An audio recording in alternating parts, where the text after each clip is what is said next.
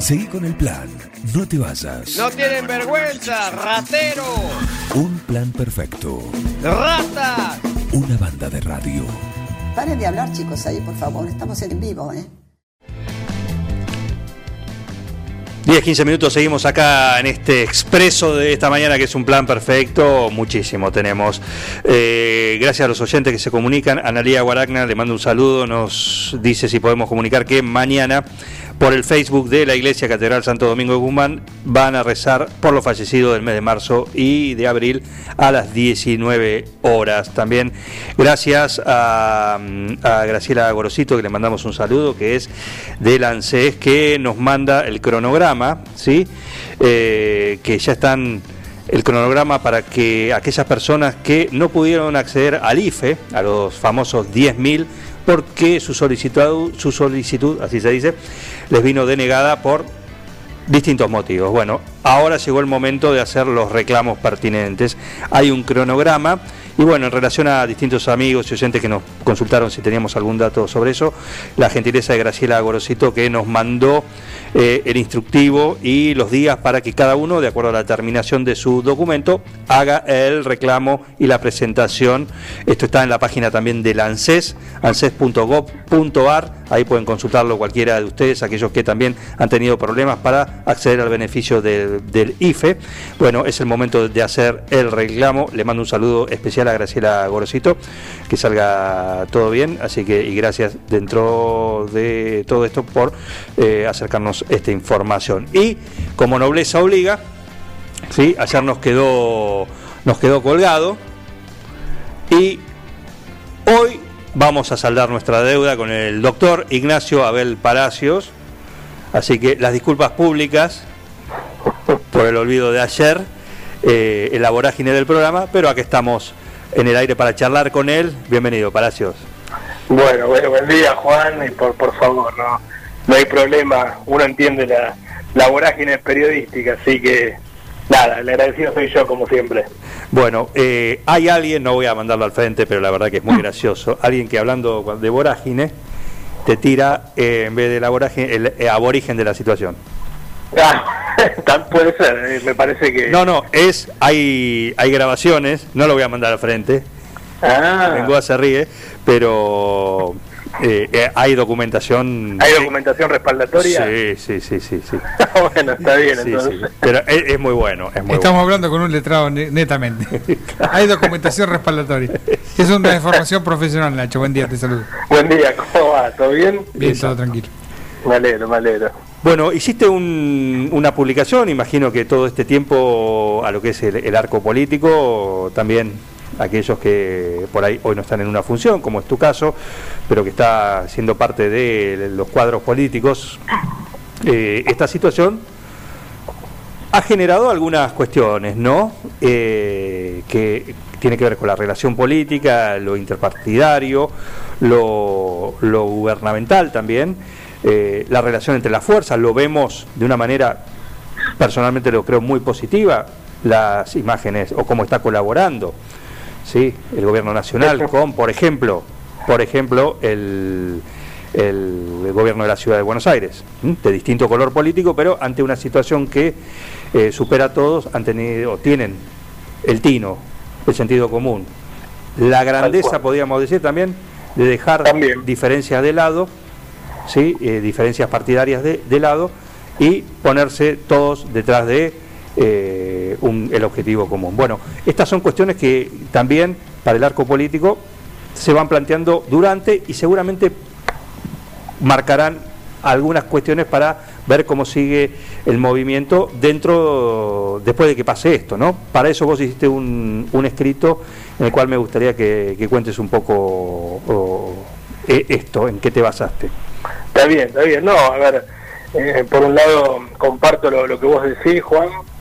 Me parece que, por supuesto, la, la crisis, una crisis eh, eh, nunca vista, digo, estas pandemias pasan, eh, o estas situaciones pasan eh, en, en muchos años, y ha mostrado, obviamente, el consenso o que la dirigencia política se ha marcado detrás de una bandera. Hoy debemos cuidarnos, hoy debemos cuidar los que tienen un, un cargo de responsabilidad, la salud de todos, y por otro lado, que eso también un poco lo, lo que aspiraba la, la nota, la, la nota de opinión, eh, la idea es también ver el mientras tanto y el después en una situación tan compleja como la social y la económica.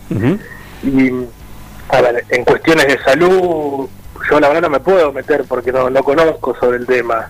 Eh, el otro uno por lo menos aspira a las cosas que va viendo o a las situaciones que va viendo, a lo que podemos estar generando y podemos por lo menos estar discutiendo. Claro. Y eso es lo que apunta. Yo, la, idea de, de, la nota es un poco también hacer un paralelismo con el Comité de Crisis de Salud, que es algo bárbaro, digo, tanto el presidente de la Nación como el intendente han sumado ahí a todo el arco sanitario, a los referentes, para poder tomar políticas, eh, por un lado que prevén situaciones que esperemos que no lleguen y cómo vamos tratando mientras tanto.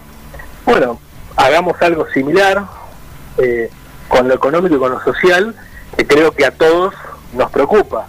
Claro. Lo que todos desde un principio, cuando se implementó la cuarentena, estuvimos de acuerdo, porque era la medida. Pasa el tiempo y vemos eh, que esto puede agravarse y agravarse en otras situaciones. Entonces vayamos discutiendo, vayamos charlando, busquemos una salida actual a ciertas cosas y pensemos el día después.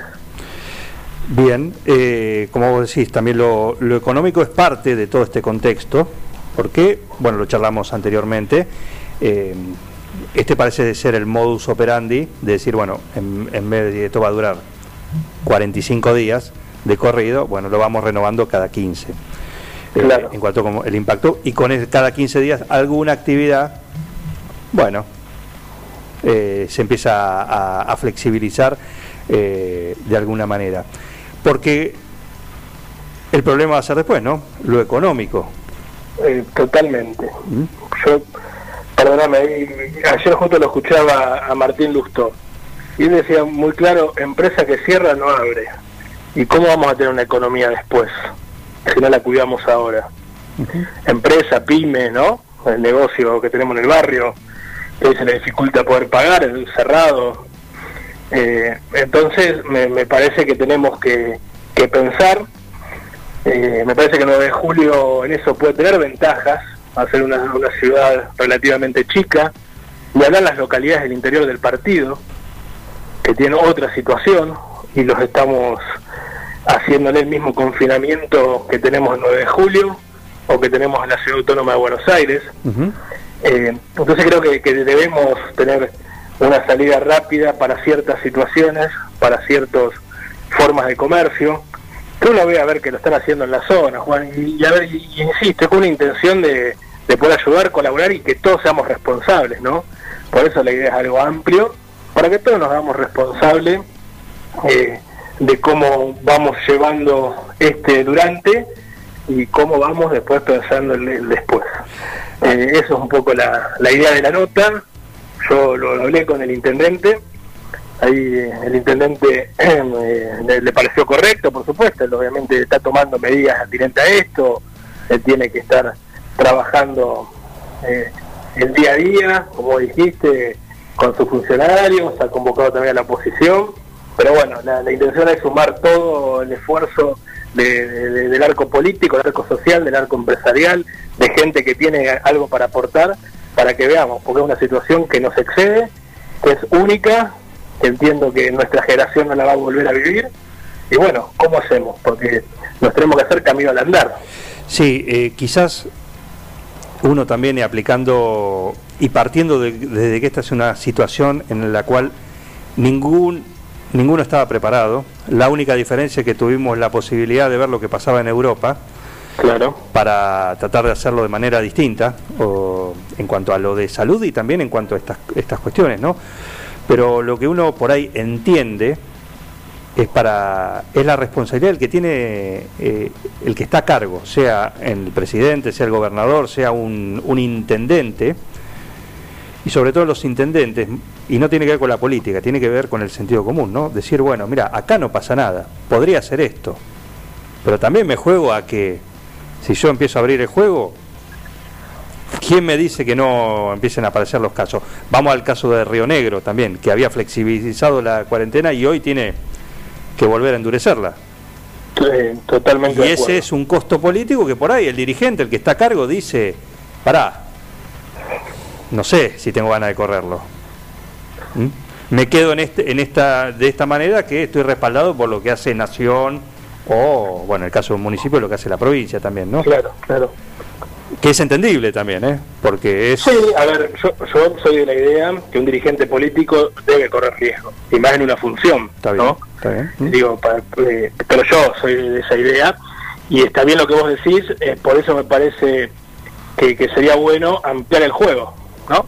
Y en ese ampliar de juego, también las responsabilidades van a ser de todos. Eh, no es la decisión de uno. A veces uno ve que, que creen lo- los que tienen a cargo los ejecutivos, que la gente los eligió a ellos por cuatro años, entonces tienen que resolver ellos los problemas. Claro.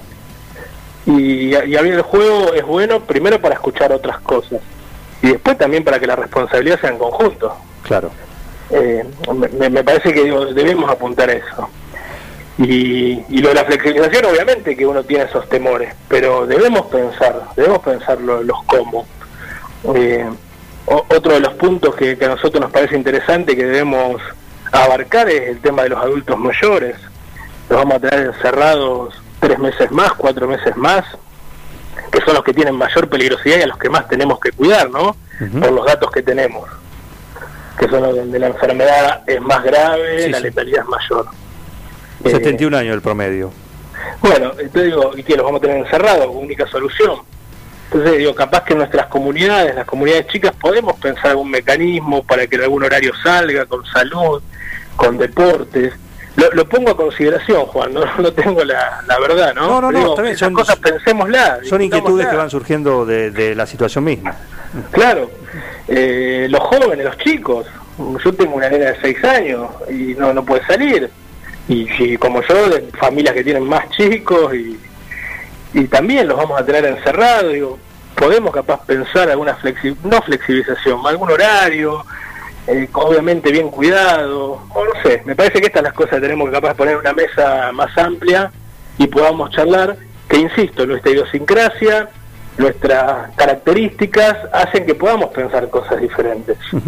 Eh, la, la cuestión es la inventiva en la cabeza y ampliar el juego. Sí, esto resolver es igual para todos el escenario. ¿Mm? Totalmente, totalmente. Acá es para todos igual. Bueno, te lo iba a preguntar, pero lo, lo respondiste eh, en, en una justamente en otra respuesta anterior. Eh, si justamente tenías tenías diálogo con, con el intendente, con el gobierno municipal a la hora si fuiste- fueron convocados. En este caso, eh, aquellos dirigentes que, que bueno están en la oposición, si bien vos sos de la coalición de alguna manera, pero bueno. Lo, lo mío es raro, es psicológico, ¿no? Claro, Para- decir, para está, pero no, o sea, los papeles está, pero en los hechos no. Eh, está. Mirá, mirá, Juan, eh, de- un primer momento, cuando arrancó esta situación, yo le mandé un mensaje al intendente después de un tiempo largo, fui sincero, donde nos pusimos a disposición. Esa es la realidad, y ahí por eso el, eh, el diálogo es a disposición en una situación excepcional donde corremos de lado todos, cualquier cuestión política, partidaria, electoralista y de ventaja política. Por eso, en un momento en la nota lo planteaba. A ver, la idea es, es juntar a, a los mejores o a los que tienen responsabilidades, no solamente a la oposición para una foto. Claro. Me parece que, que la idea es esa, la idea es... Yo no sé si, eh, no, no creo que, o no sé si Nacho Palacio tiene que estar ahí, pero hay mucha gente que, tenemos en nuestra, eh, en nuestra ciudad que sabe, que entiende del tema, y eso es los que tienen que estar y discutir estas cosas. Uno puede tener inquietudes, eh, ve, ve, la, ve las situaciones, en, eh, como dijiste, el tiempo que nos dio de ver lo que pasó en Europa eh, y, la- y las soluciones que fueron tomando, algunos países con medidas exitosas, otras no. Vemos las ciudades alrededor, cómo están haciendo. Bueno, discutamos. ¿Se puede el 9 de julio esto? No, bueno, bárbaro. ¿Podemos avanzar en esto? Me parece que eso es lo que estamos necesitando. Perfecto, perfecto. Bueno, un gusto charlar con vos, como siempre, Nacho. No, el, el gusto es mío, Juan, y bueno, agradecer y un, y un saludo a, a todo el equipo. Bueno, vos votaste, ¿no? En el ranking del 9, del rock del Yo 9. voté, yo voté, yo voté, Votaste- no fue claro el voto, pero fue claro. O sea, valga, lo digo de manera críptica, ¿no? O sea, no, Voté a, a los amigos de Quiroga. a- de Jaqueca. Exactamente. De Jaqueca, exactamente. Jaqueca. ¿eh? Buenísimo. Seguimos participando entonces. ¿eh? Dale, dale, dale. suman. Un abrazo, Nacho. Abrazo grande. Nacho Palacios, sí, eh, acá en un plan perfecto. Seguí con el plan. No te vayas. Da ganas de venirse a vivir acá. Un plan perfecto. Una banda de radio. Crack total.